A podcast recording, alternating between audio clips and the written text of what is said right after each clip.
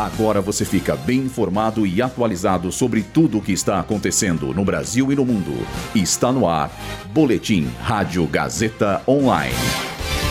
Casos de dengue crescem em 2023. Solo sobre mina em Maceió segue afundando.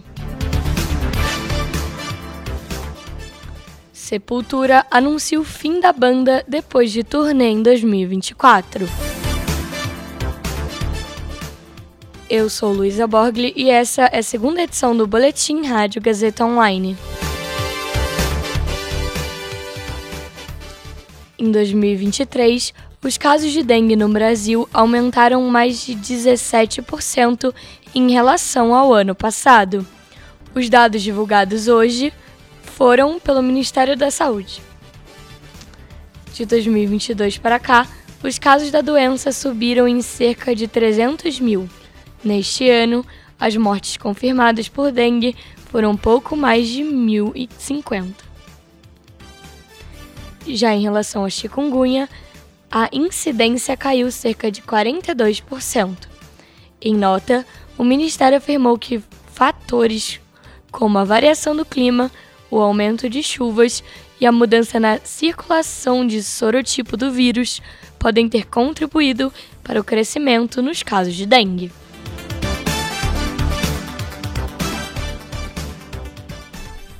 Chegou a mais de 2 metros o afundamento do solo sobre a mina de Brachen, que está sob risco de colapso no bairro de Mutang, em Maceió. A informação é da Defesa Civil, que mantém vigente o estado de alerta. O órgão informa que não é possível afirmar que o solo está se estabilizando, porque a variação entre o aumento e a desaceleração tem sido constante nos últimos dias. A recomendação é para que a população não transite na área desocupada. Vale lembrar que mais de 14 mil imóveis foram desocupados em cinco bairros da capital alagoana, desde que a instabilidade no solo provocada pela mineração abriu rachaduras em casas e nas ruas. Os integrantes do Sepultura anunciaram hoje que a turnê de 2024 será a última da banda. A turnê durará 18 meses e passará por diversos países do continente americano. Em comunicado oficial, a banda anunciou, aspas, Sepultura vai parar, vai morrer. Uma morte consciente e planejada. Fecha aspas.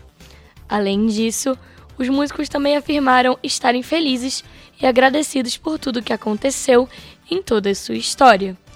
Criado em 1984, o Sepultura se tornou uma das grandes referências do metal e ficou conhecida por juntar o som pesado com elementos da música tribal, indígena e africana.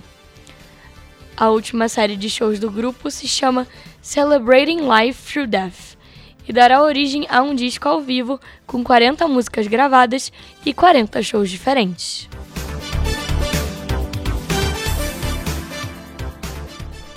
Esse boletim contou com o roteiro de Gabriel Borgonov, Júlia Lozano e Heloísa Rocha, suporte técnico de Agnoel Santiago, supervisão técnica de Roberto Vilela, supervisão pedagógica de Rogério Furlan, direção da Faculdade Casper Libero, Marco Vale.